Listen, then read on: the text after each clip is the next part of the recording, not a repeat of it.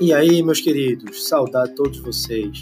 Me responde uma coisa: qual a diferença entre um movimento espontâneo e um movimento não espontâneo?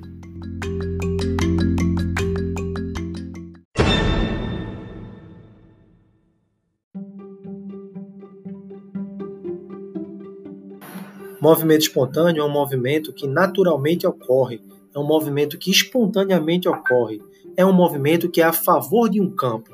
Por exemplo, vamos pensar no campo da gravidade. Se um corpo está caindo, ele está a favor da gravidade, está indo para baixo. Isso é um movimento espontâneo. Agora, se uma ave está levantando o voo, ela precisa forçar para levantar o voo. E contra a gravidade, isso é um movimento não espontâneo, é um movimento forçado.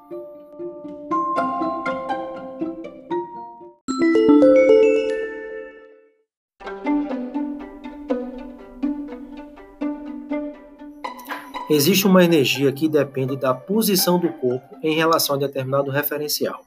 Por exemplo, temos a energia potencial gravitacional, que depende da altura, que seria a posição do corpo em relação ao Sol, por exemplo. Veja, quando o corpo está caindo, a sua altura está diminuindo. Logo, sua energia potencial gravitacional diminui. Mas nós já aprendemos que quando o corpo está caindo, está indo para baixo, está a favor da gravidade, isso é um movimento natural, é um movimento espontâneo.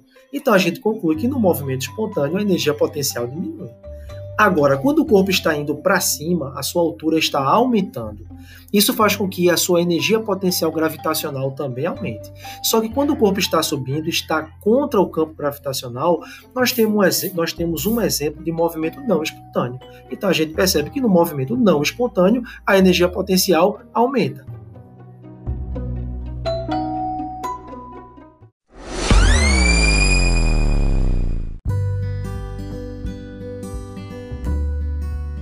Resumindo, meus amores, quando a energia potencial diminui, nós temos um movimento espontâneo.